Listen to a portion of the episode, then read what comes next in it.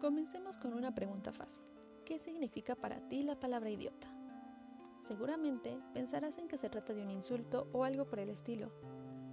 Pero a lo largo de la historia, algunas palabras como idiota, imbécil, tarado, subnormal o retrasado mental eran utilizadas para referirse a lo mismo. Eran una etiqueta e incluso solían ser utilizadas como diagnóstico para catalogar a las personas que tenían una discapacidad y así poder aislarlas en alguna institución. Con el paso del tiempo, esos términos dejaron de utilizarse, pues transmitían una connotación negativa, por lo que fueron sustituidos por algunos otros, como persona con discapacidad intelectual o deficiencia mental. Ahora, seguramente te preguntarás, ¿qué es eso? Bien, la discapacidad intelectual o deficiencia mental es un funcionamiento intelectual situado significativamente por debajo del promedio. Este se encuentra presente desde el nacimiento o durante la infancia, siempre antes de los 18 años. Además de la edad, cuando se da, tenemos dos condiciones para hablar de discapacidad. La primera son las limitaciones significativas de funcionamiento intelectual y la segunda son las limitaciones de la conducta adaptativa, sociales y prácticas de la persona. La mayoría de los niños con discapacidad intelectual no desarrollan síntomas evidentes hasta alcanzar la edad preescolar y estos pueden ser desde leves a graves. Mientras que los niños con deficiencia intelectual leve pueden adquirir algunas destrezas de independencia, los que presentan formas más graves de deficiencia intelectual suelen necesitar un mayor apoyo y cuidado continuo tanto en la escuela como en su vida diaria. Es por esta misma razón que aunque el deterioro está causado fundamentalmente por el funcionamiento intelectual disminuido, el impacto sobre la vida de la persona depende no de la cantidad de apoyo que requiere.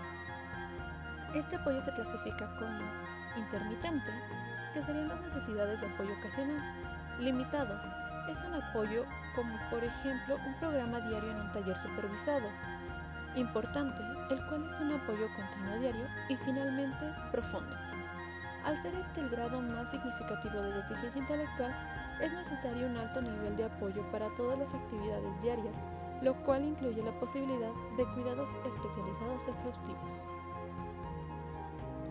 La deficiencia intelectual puede tener su origen en una amplia variedad de circunstancias médicas y ambientales. El factor común es que algo afecta el crecimiento y el desarrollo del cerebro, algunas causas que pueden producirse durante el embarazo son las infecciones por virus, el uso de sustancias tóxicas, fármacos, alcohol, el desarrollo anómalo del cerebro, la preeclampsia y los nacimientos múltiples. Por otra parte, algunas causas que pueden producirse durante el nacimiento son la falta de oxígeno y la prematuridad extrema.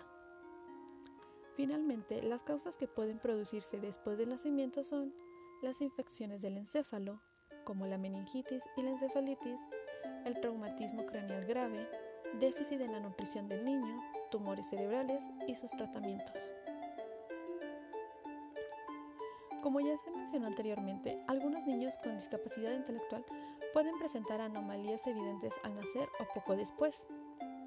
Estas anomalías pueden ser físicas o neurológicas. De igual forma, incluyen características faciales inhabituales, como tamaño de la cabeza muy grande o muy pequeño, malformaciones en las extremidades y otras anomalías diversas.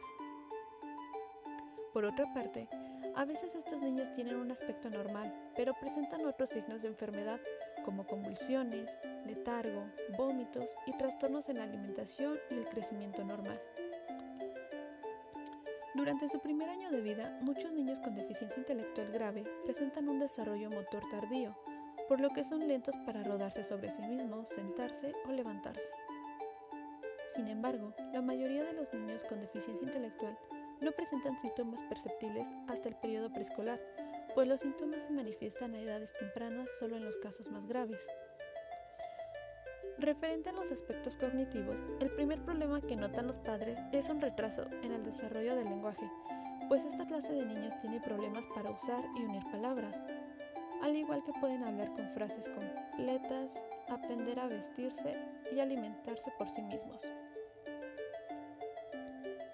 Es importante mencionar que algunos padres no consideran la posibilidad de una deficiencia cognitiva hasta que el niño está en la escuela o en un centro preescolar y empieza a mostrar una incapacidad para mantener las expectativas normales para su edad, pues conllevan una forma de adaptación complicada y más lenta que los niños en promedio, haciendo referencia a la adquisición tardía e incompleta de habilidades intelectuales durante el desarrollo humano, lo que tiene como consecuencia limitaciones sustanciales en el progreso normal. Todo esto debido a que su nivel general de inteligencia es menor al promedio, en términos prácticos. Por lo general implica un coeficiente intelectual menor de 70. Ahora bien, hablando sobre los aspectos sociales, de las personas con discapacidad intelectual, las relaciones personales no solamente son un aspecto importante para la calidad de vida, sino que juegan un papel fundamental en su desarrollo personal y su socialización ya que con ellas se obtienen aprendizajes imprescindibles para su inclusión en la vida social. Sin embargo, estas personas suelen presentar cierta clase de dificultades en esta área, como son falta de empatía, dificultad para acatar reglas, sumisión frente a otros al no saber defender sus propios derechos, dificultades comunicativas, miedo e inseguridades especialmente respecto al ámbito social, entre otras. Si bien todo esto demuestra un claro déficit de habilidades sociales. Lo cierto es que estos pueden mejorarse por medio de la práctica, permitiendo así la integración de estas personas a la sociedad. Por otra parte, en el aspecto afectivo surgen alteraciones en su conducta, lo cual puede perjudicar la relación con sus padres, con sus semejantes o su entorno en general, ya que durante el desarrollo los niños deben de establecer relaciones fuertes y complejas ya que a nivel emocional es cada vez más importante tener amigos, especialmente los de su mismo sexo. Pero en el caso de niños con deficiencia intelectual, es muy difícil que generen esta vinculación emocional o que tengan algún tipo de desarrollo sociocultural afectivo, pues presentan ciertas incapacidades para adaptarse a emociones de alta intensidad, experimentan dificultades para percibir, reconocer y comprender las emociones que los demás exteriorizan a través de sus expresiones faciales y en algunos casos son incapaces para percibir o expresar sus propias emociones, por lo que pueden sufrir ansiedad, baja autoestima, sensación de aislamiento, baja tolerancia a la frustración y una gran impulsividad. Por último, los aspectos físicos pueden llegar a ser una serie de limitaciones significativas a lo largo de la vida de estas personas, pero también suelen ser las primeras señales de advertencia que los padres observan en sus hijos y son estas mismas por las que los padres acuden en busca de ayuda más rápidamente. Algunas de estas características son cuando el niño no sostiene la cabeza y ya pasa de los cuatro meses de edad, cuando con más de ocho meses no se sienta solo. Cuando tiene más de 17 meses y aún no puede caminar sin apoyo, o cuando ya tiene más de 5 años y le cuesta trabajo hablar, pero cuando lo hace lo realiza con dificultad.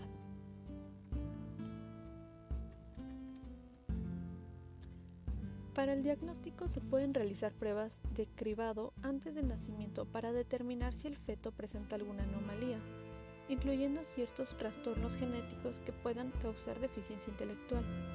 Después del nacimiento, el crecimiento y desarrollo, así como las capacidades cognitivas, se evalúan en las visitas médicas rutinarias y cuando el médico sospecha de algún problema, es evaluado por profesionales como personal de intervención temprana, un neurólogo pediátrico, un psicólogo, un fisioterapeuta, un médico de atención temprana, un trabajador social o un educador especial.